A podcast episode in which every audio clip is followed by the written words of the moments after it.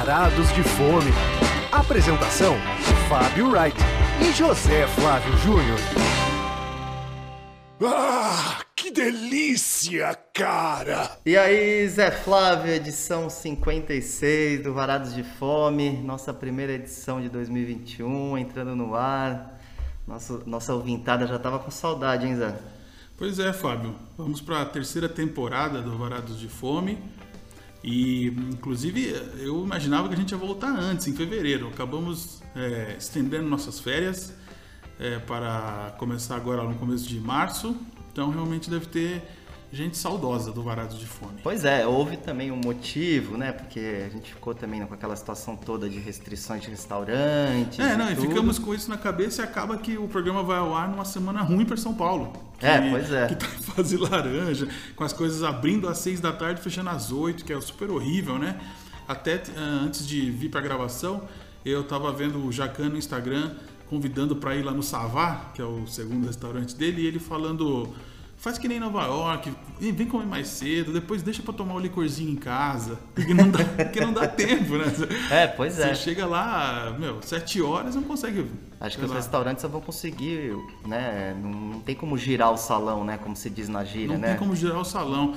Dá muita dó, né, cara? É, bom, teve até nesse nosso tempo de férias, né, que a gente parou de, de lançar programa no final de dezembro, ali, meados para final de dezembro.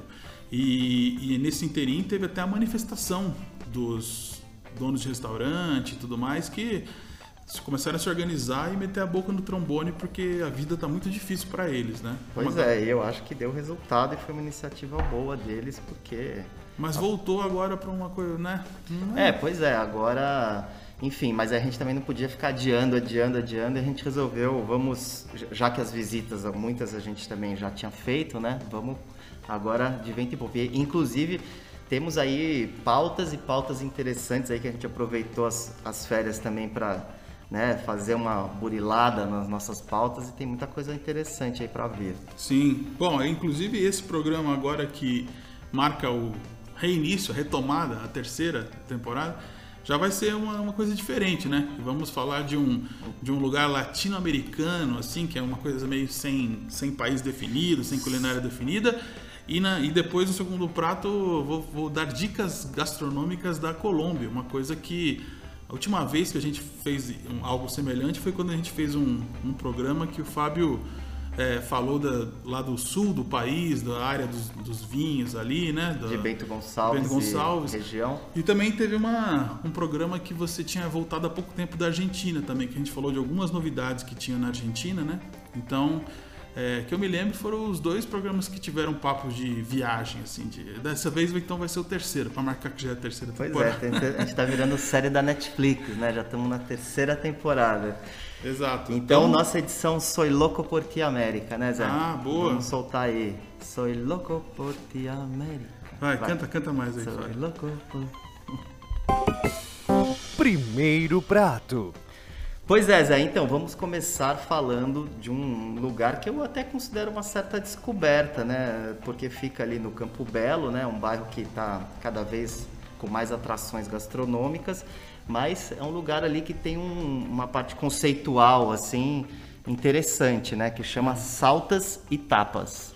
Só não dá pra dizer tanto assim que é uma descoberta, porque é um lugar que já saiu até no comer e beber da Vejinha. Então já foi tá listado, vai. Não é uma coisa. É, não. acho que é- Escondida, que ninguém- Não, acho que, é- acho que o sentido de descoberta, assim, né? Porque é um bairro que não tem lugares, assim, com, com, a- com coisas tão diferentes, assim, né? Eu É. morei no Campo Belo e posso te falar de carteirinha. Sim, mas curiosamente, ali pertinho desse lugar que a gente vai falar, que é o Saltas e Tapas, tem um chinês bacana, tem uma filial da Stutz, eu nem sei se é uma filial ou se é a Stutz mesmo, que é a sorveteria, tem coisinhas ali. É, pra- tem, tem coisinhas, mas é um lugar, assim, que tem um, um conceito, né? De trazer, é, res- né, combinar receitas que como eles colocam no site deles, né? Eles colocam assim que eles as que, que a ideia é abranger do México à Patagônia. Então assim, É. vale tudo, né? Em toda essa América hispânica, vamos dizer assim, né? Tudo, tudo da América Latina tá valendo.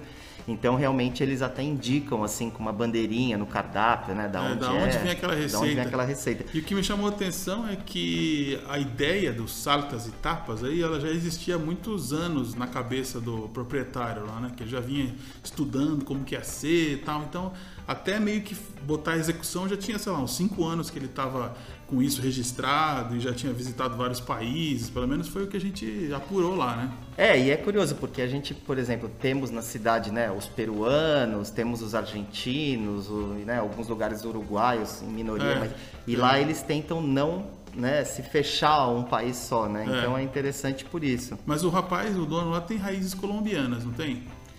E aquele atendente também, o né? atendente, o atendente, o na atendente que o nosso garçom era de Bogotá. Era de Bogotá, É, exatamente. foi muito legal porque eu tinha voltado há pouco de Bogotá, então eu fiquei conversando, trocando umas ideias. Ah, mas por que não tem isso no cardápio? Ah, bem que a gente queria. Então já vou até falar o que, que era. Que eu- a gente estava mencionando o arriaco, que é uma sopa muito popular e muito querida pelo povo da Colômbia. E aí ele falou assim: ah, queríamos muito ter o arriaco, mas não conseguimos a huasca, que é a- o vegetal, a, o né, a verdura que faz a base do arriaco.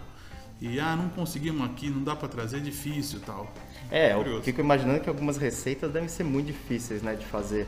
Sim. E eu acho, Zé, também que vale mencionar sobre os Saltas e Tapas, que ele fica ali numa esquininha da rua João de Souza Dias, para quem conhece mais ou menos o bairro, uma esquininha varandada, assim, que nesse momento de pandemia, quem gosta, quem, né, que pede lugares mais abertos tal, achei que é um lugar bem, bem convidativo, vamos dizer assim, para fazer uma refeição.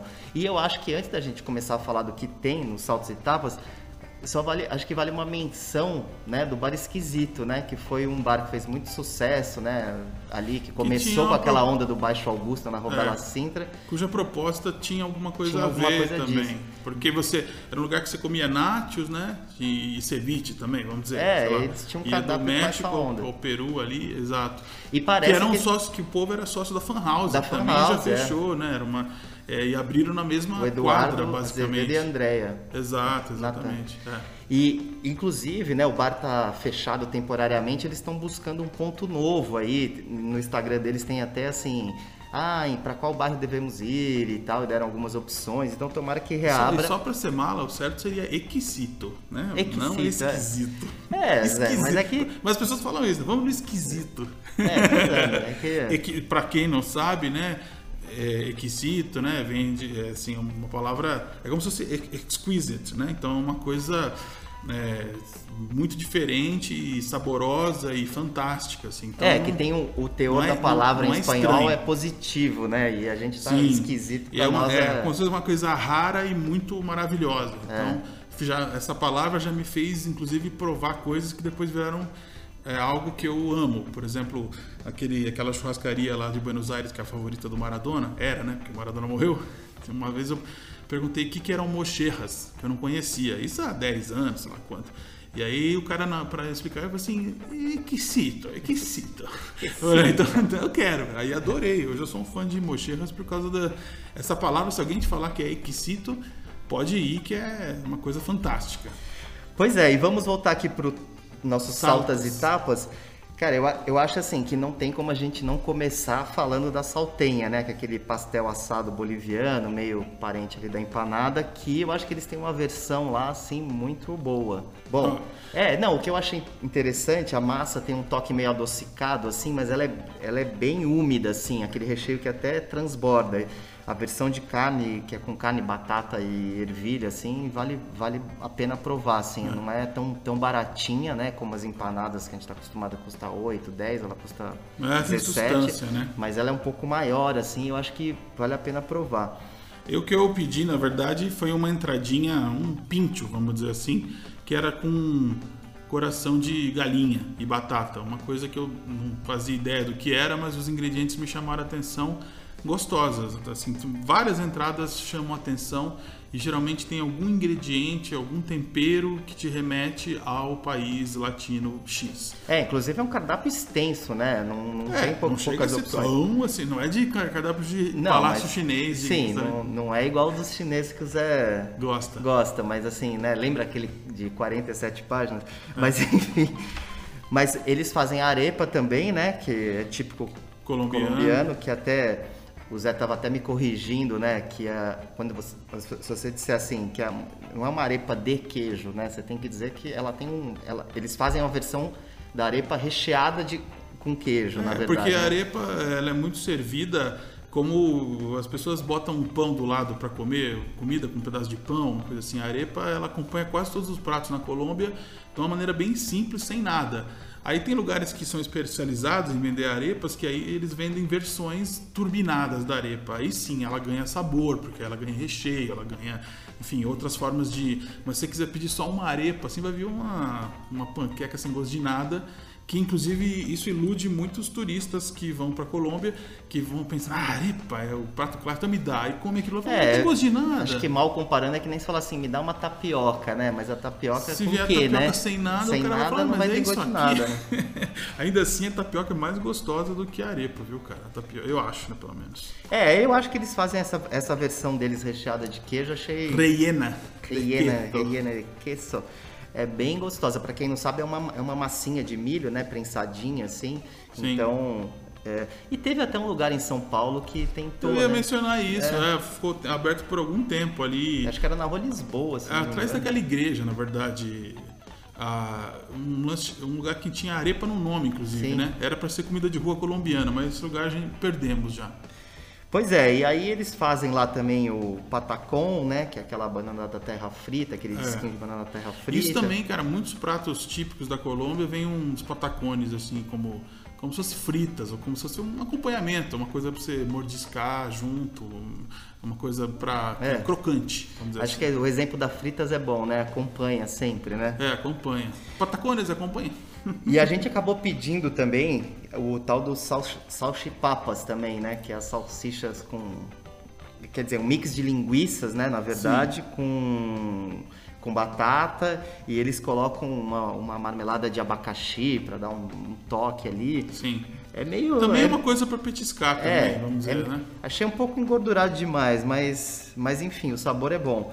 É. E tem e para quem quiser também puxar para um lado mais exótico, eles têm alguns, algumas coisas bolivianas também interessantes, né? Como Uhum. por exemplo a sopa de mani, que é uma sopa de amendoim muito típica da Bolívia. E, É. e também, enfim, para quem quiser ceviche ou arroz chaufa, que é aquela cozinha peruana com influência chinesa, eles fazem também. Então, assim, eu, eu considero assim o cardápio deles assim bem abrangente até, assim, pelo, né, eles não quiseram se restringir, eles têm também choripã, então assim, eles tentaram pegar de tudo assim, né? Sim, é. Então, Inclusive também na carta de drinks, tem drinks que usam é, bebidas latinas, assim, que são mais características de alguns lugares. Tem é, bebida- pois é, tem drink com rum, drink com tequila, Tem com pisco? Pisco é, com pisco, pisco é, é muito popular no Chile e no Peru também. Também, sim. É. E eu acabei tomando uma coisa sem álcool, né? Que era um refresco à base de chá de coca. Com alecrim também, né? Então tinha uma, assim, um elemento mais verdinho assim. E o chá de coca, é, para as pessoas que não sabem, ele já é naturalmente... Tem um traço já adocicado no chá de coca. E, e ele as pessoas acham que ele vai ter propriedades mágicas, você vai ficar acordado, vai vencer a altitude, mas eu acho ele muito sutil, na verdade. Eu acho ele mais saboroso do que te dar esse efeito de despertar ou de ficar ligado. Um pouco lenda isso. É, então é engraçado, né? Porque quando você vai pra lá, né, as pessoas ficam nessa coisa, né? Ah, vou tomar um chá de coca, que parece Sim. assim que vai dar um, um barato assim, É, vai ser um- que, que cara, vai, que vai ser uma experiência. E, na verdade, É, é menos que uma latinha de Red Bull. pois é, é um- talvez se a pessoa tomar um Red Bull vai ficar É, não, eu posso dizer que inclusive eu, que masquei coca também e não senti esse isso, isso tudo assim. E aí na, e mascar a coca, deixar ela do lado na bochecha e tal, ela só solta um amarguinho que não é tão gostoso. Eu acho que o chá é a maneira mais adequada para tomar. E obviamente que essa- esse refresco aí que eu tomei lá no Sartas e Tapas é gelado, né? Então uma coisa bem refrescante, aromática. Eu recomendo. É, era chá de coca, alecrim e e uva verde. é, exatamente, uma delícia, recomendo. Zé, e pra fechar os saltas e tapas, eu acho que vale a pena mencionar a sobremesa, né? Sim, que era uma Eram invenção. churros, né? Com... O que eu achei interessante... tamachurro. Tamachurro. Mas eu achei interessante o, o sorvete, né? O helado que eles tinham, que era um helado de tamarindo. E Hum. vinha com doce de leite. Mel e, de tamarindo. e mel de tamarindo. É. o tamarindo, pra, pra, que é muito ácido, né? Para quebrar o doce, né? Mas engraçado como os churros, né? Que o churro é tão é, característico da Espanha, né? Ele aqui no Brasil ele é entendido como uma outra coisa, né? Aqui o churro se ele não for recheado é uma heresia, né? Muito engraçado isso. É, o churro espanhol não é, né? Não, Recheado, né? geralmente de Em espiral, né? espiral, é. E, e ele, mas ele se expandiu por toda a América Latina, né? Tanto tem um episódio famoso do Chaves do 8, né? Que ele fala, churros, churros, aqui estão os deliciosos churros. Cara, e tinha uma época que tinha um lugar de churros espanhol lá na Moca, Na né? moca, sim, eu cheguei aí, abri às três da manhã. E três da manhã e ele- eles iam cortando com a tesoura. Tesoura, né? exato. E era só esse churro né, que você botava o açúcar ali e pronto, assim, não tinha. Aí depois passou a ter nos lugares que não queriam rechear pra chuchar. Você tinha um Sim, potinho pra exatamente. chuchar. Porque o cara, se ele pensa em churros e não tem doce de leite, ou não tem Nutella, não tem chocolate, pra, não, não serve. né? Mas hoje Engraçado. vários restaurantes de São Paulo já tem, né, os churros. Sim, hoje tem churro congelado, você compra no supermercado. Muita lou- loucura. Bom, é um lugar simpático da cidade que a gente recomenda, especialmente para quem está na área, na região. É, aeroporto, Campo Belo, Brooklyn, é fácil de chegar.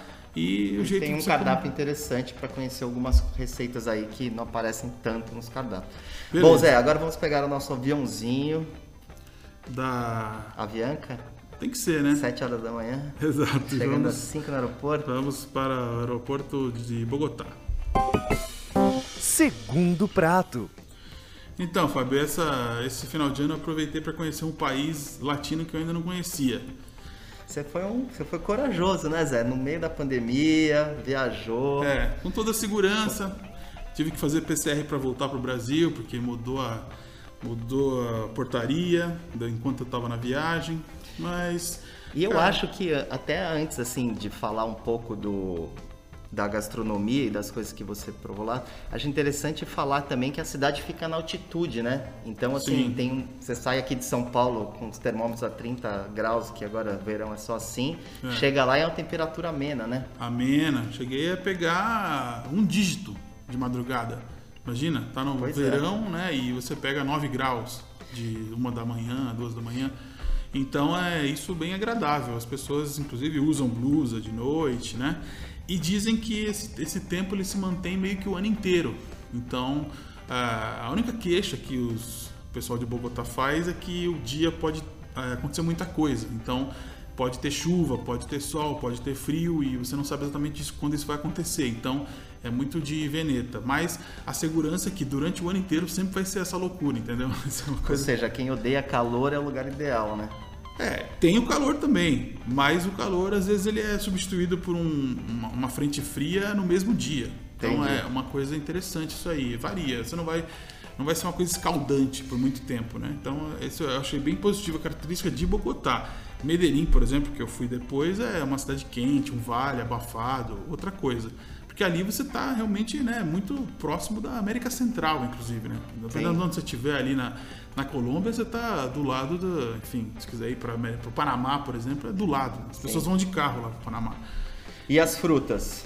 Muita coisa diferente? É, isso é uma coisa que eu, que eu até recomendo, se alguém quiser né, dicas de viagem lá de, da Colômbia, é você procurar um, um serviço chamado Get Your Guide, que tem no mundo inteiro, até o seu irmão Marcelo, que é guia turístico, já conhecia quando eu mencionei para ele, né, que eu tinha usado o Get Your Guide, que ele ofe- oferta é, passeios diferentes, fora do usual. Também os turisticaços também, que eu fui lá para Catedral de Zipaquirá, que é uma igreja dentro de uma mina de sal. Fiz coisas que são também bem de turista e que valem a pena, inclusive. Recomendo, porque são experiências é, muito... São lugares muito bonitos e muito inusitados. Mas também tem esses programas gastronômicos, que na verdade essa Get Your Guide é uma central e que ela tem contatos com guias locais que fazem, enfim, esses passeios que vão que inclusive te fazem, por exemplo, um, um que eu peguei, eu que- vou começar se for frutas, então vou falar que a primeira coisa que eu, primeira coisa que eu fiz, o primeiro passeio que eu fiz guiado foi no mercado Palo Quemal, que é o mercado municipal lá, que é uma coisa que eu sempre que vou para uma cidade Mas é arrumadinho, que nem o de São Paulo, ou ele é uma coisa mais. Parece, lembra, lembra mais o de Belo Horizonte, Ah, tá. só que tipo, sei lá, quatro vezes o tamanho. É Porque muito o de Belo grande. Horizonte aqui é meio labiríntico Exato, também, né? por isso mesmo. é. Uma hora a guia queria achar uma banca de frutas, ela não achava de jeito nenhum, cara. E ela descrevia para as pessoas, onde que fica aquilo lá? Eu tive aqui ontem, não lembro. Porque é realmente Entendi. grande. E, inclusive, é, tem muitas coisas, como todo mercado municipal. Então, uma coisa, além das frutas, né? Que eu, eu, meu interesse era em frutas, mas acabou que é, fui levado para comer uma lechona reche- Ah. recheada, né? Que, é, que na verdade é uma versão do, do lei- nosso leitão, só que lá eles tiram toda a carne da, do leitão, mantém a cabeça, né, para ficar bonito e tal. E aí fazem um guisado com arroz tal e colocam de volta dentro do porco, né? Então, é um leitão recheado, vamos dizer, com arroz, com grãos tal. Interessante de experimentar. Mas falando das frutas aí, até tem uma coisa que eu preciso mencionar que é muito legal, que uma- a primeira fruta eu acho que eu experimentei diferente lá chama-se mamoncillo. Mamoncillo é uma parente do logan, do rambutan, da lixia, Tá. é, só que mais cítrica, né? E essa fruta, eu, eu, eu até peguei umas lá que acabaram apodrecendo, depois eu voltei no mercado municipal, comprei mais para trazer para o Brasil, também rapidinho eu perdi. É, ela estava com um tempo ruim, de, já estava muito madura, vamos dizer. E aí eu descobri que o cara que eu sigo no YouTube lá, que é o Safari Garden, um cara que produz mudas aqui, não sei o quê, tá, passou a vender mamoncillo, porque ele deu uma leva grande e ele tá vendendo a fruta in natura, manda pelo por Sedex. Uma dica, se você quiser conhecer mamoncillo, uma fruta bastante selvagem, até vou dizer, porque não, não era toda barraca que eu conseguia essa fruta lá. Outra que me chama atenção chama-se curuba, que o aspecto é de uma banana, mas quando você abre, ela é como se fosse um maracujá. Então é cheia de sementes e, e as pessoas tomam muito batida com leite. Então, que aí tira a acidez dela, porque ela é bastante cítrica, né? Essa também trouxe umas pro Brasil. E, e tem variedades também de papaya e de papai, umas, umas coisas semelhantes, umas eh, variações de coisas que você fala, cara, mas no Brasil não é igual isso, mas é porque não é mesmo, né? É outro clima, Mas outro... tem aquela pegada de deixar a fruta aberta, eles ficam como, como aqui no São Sim, o problema é que eu fui na pandemia, então eles estavam Ah. proibidos de ficar dando mostras, mas como eu estava com a guia local lá, eu conseguia, eu conseguia experimentar um pouco, comer uns pedacinhos e tal. E, enfim, é um, como é um país tropi- tropical, tem muita oferta de frutas, isso é legal. E não é realmente não são iguais as frutas que a gente tem aqui. É, e todas. praticamente não chegam aqui, né? É, algumas sim, cara. Por exemplo, eu sou fã de uma fruta boliviana chamada chachairu, que hoje tem produção no interior de São Paulo e eu compro sempre quando dá, assim. Também me mandou por Sedex, né? E essa fruta boliviana, por exemplo, eu falava lá na Colômbia e ninguém sabia o que que era. Que tem isso também, né? Às vezes a gente aqui acha que a América Latina é só uma coisa só, e não é. Cada lugar tem suas características, né? E aí o outro passeio que eu recomendaria também é que por esse Get Your Guide eu con- conheci- consegui uma, um- uma viagem pelo, pelas delícias gastronômicas do centro de Bogotá. Que o centro é bem diferente do resto da cidade, né? Ele são ruas mais estreitas, é onde fica todas as univer- universidades. É um lugar que é, as pessoas tomam chicha, que é a chicha que não é a chicha Chicha morada, morada. não tem nada a ver com a peruana. É um drink até alcoólico, fermentado, né? Ah. Também à base de, de, de, de milho, né? E, e servido numa cumbuca. Parece até um tacacá, assim, visualmente, sabe? Mas é uma bebida e que ela te dá, ela é alucinógena. E ela não pode ser vendida em quase nenhum bairro da, de Bogotá. No centro só em mais uns dois lugares que tem que os indígenas, os, assim, gente que é descendente de indígena conseguiu, tem toda uma onda assim, sabe? E, e aí nesse, nesse passeio gastronômico pelo centro de Bogotá, eu fui levado para um lugar que tinha o tamal, o tamalo tolimense, né, os tamales tolimenses, que é um, um tamale que é diferente do tamale mexicano, é uma outra coisa, embrulhado numa folha de bananeira, com também um arroz com carne, tudo mexido, é bem saboroso. Também comi língua de boi, também que é uma coisa que eles comem bastante. Tem vários lugares de Bogotá tem língua bovina. E também fui levado para tomar chá de coca, obviamente, e, tomar café, que isso também foi uma descoberta. Como eu não gosto de café, eu não sabia que o grão usado lá em da Colômbia é outro, não é igual ao nosso. Então, é um o outro café, ele tem outra potência, inclusive ele é muito mais suave, muito mais aromático. E por isso que ele é super celebrado no mundo inteiro. Você já ouviu falar, né? Sim, o obviamente. Café colombiano é demais tal. E aí lá eles têm essa É o coisa de terroir deles lá, né? Que é todo e especial. o grão, cara, é outro, é outro café. Não é o café nosso brasileiro, é outra coisa. Então eles são, eles, eles são muito orgulhosos. Eles falam: é, o Brasil é o maior exportador, o Vietnã é o segundo, nós somos só o terceiro, mas o nosso é bem melhor do que o do segundo do, do, do primeiro, entendeu? Eles acham que. É, ele tem uma pegada né, de, de, de, não ser aquele café mais industrializado, né? Eles querem fazer não, um café e, e mais... Esse, e, ele, e ele naturalmente não é tão bruto, assim, ele não é tão forte. Então ele, ele é mais aromático, perfumado, você sente fragrâncias de outras coisas, até no paladar. Então eu cheguei a comprar cafés lá que tinha isso, que tinha notas de frutas vermelhas, notas de, enfim, outras coisas, assim, como se fosse um vinho. então, Cara, muito diferente pra gente, né? Inclusive, acho que é muito mais divertido, né, você ir para um país e conhecer essas coisas do que às vezes caindo para esses restaurantes, estrela Michelin, que no fundo é tudo meio, meio que igual, né? Acho que você tem que primeiro é. ir na essência da comida. Isso. E depois você vai explorar aquela, né? É. Então, acho que você fez um bom caminho mesmo. Eu cheguei em lugares de guia também, eh, restaurantes que estão bombados agora, que entraram em listas, que até você compartilhou comigo e tal mas não me marcaram tanto quanto realmente ir lá no centro e nesses lugares, assim, comer. Me levaram para comer capivara, uma capivara bem apimentada, num lugar assim, uma biboquinha perto do, do museu principal ali do centro, né? E tiguiro chama capivara em espanhol. Tiguiro. Tiguiro, é uma coisa bem selvagem, é, gostosa também. Recomendo muito que quem faça, quem fizer esse movimento, se, por exemplo, se puder ir só para uma cidade, escolha sempre Bogotá. Medellín, é, Medellín achei inviável, foi... difícil de andar, muito morro e é, o clima não é tão agradável. Agora, Bogotá tem muitos encantos, cara. Bom, então tá falado aqui da minha viagem, vamos para o encerramento. Hora da sobremesa. Então, Zé, hoje eu vou dar uma dica, né, de um seriado que ele é muito conhecido, que é o The Crown. Mas nessa semana que estamos gravando o programa, ele foi foi, a, foi o grande a série foi a grande vencedora do Globo de Ouro, né? Ganhou melhor série dramática, melhor ator, melhor atriz, melhor atriz coadjuvante. E eu estava pesquisando sobre ela e inclusive o o Peter Morgan, né, que é um dos que é o roteirista do, do The Crown, ele que fez, ele que roteirizou A Rainha, né, o filme que a Ellen Mirren ganhou o Oscar de melhor atriz e tal. E também o Stephen Daldry é um dos produtores, o Stephen Daldry do Billy Elliot, aquele filme As Horas com a Nicole Kidman e tal. Sim. E assim, e o, foi um hábito, né, que eu acabei adquirindo na pandemia de assistir séries, que era uma coisa que eu não tinha. E eu acabei assistindo desde o início, né? E assim, realmente é uma obra-prima, né? E principalmente a terceira e a quarta temporada. Essa quarta temporada é quando chega no Príncipe Charles na Princesa Diana. Inclusive o Josh O'Connor, que é o que faz o Príncipe Charles, ele foi, ele ganhou o melhor ator.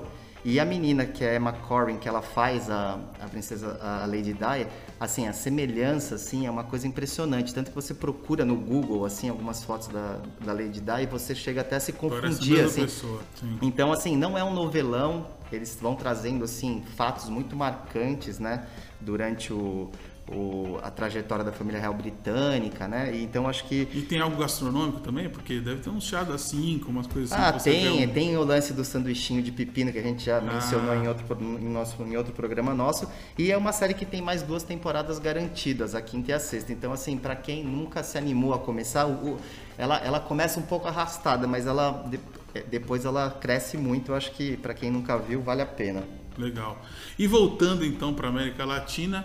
Vou chamar aqui uma musiquinha para encerrar nosso programa de um grupo argentino, de um duo, né, uma dupla argentina, que tem o nome de um jogador colombiano no, no nome do, da banda, que é Iria Curiaki e the Valderramas, né? Valderrama. É, faz referência ao é grande por meia. do cabelão do cara? É, porque pô, eles piravam no Valderrama e eles, é um duo que nasceu quando eles eram adolescentes, né?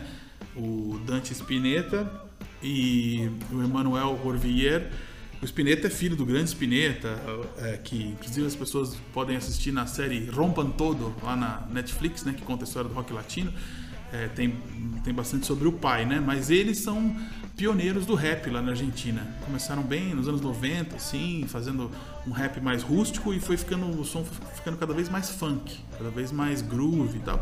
Aí a banda se, a dupla, né, se separou nos anos 00 e eles retornaram com dois discos muito bons. Essa música é do último disco lançado, né?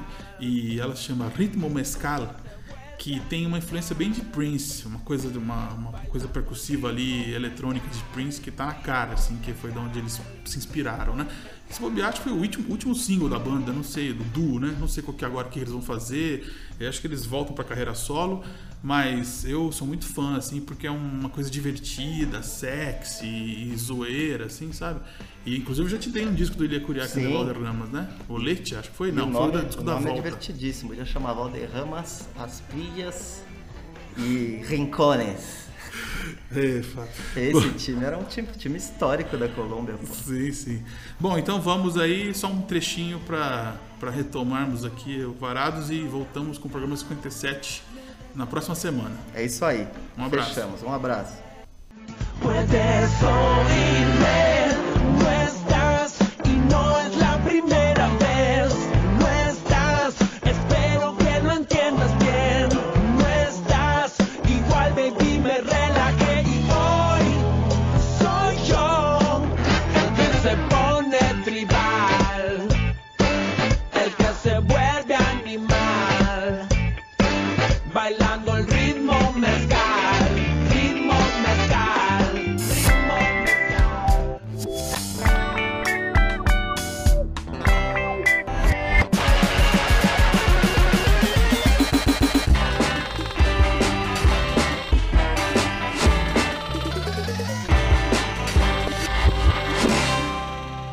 Obrigado por sua preferência. Volte sempre.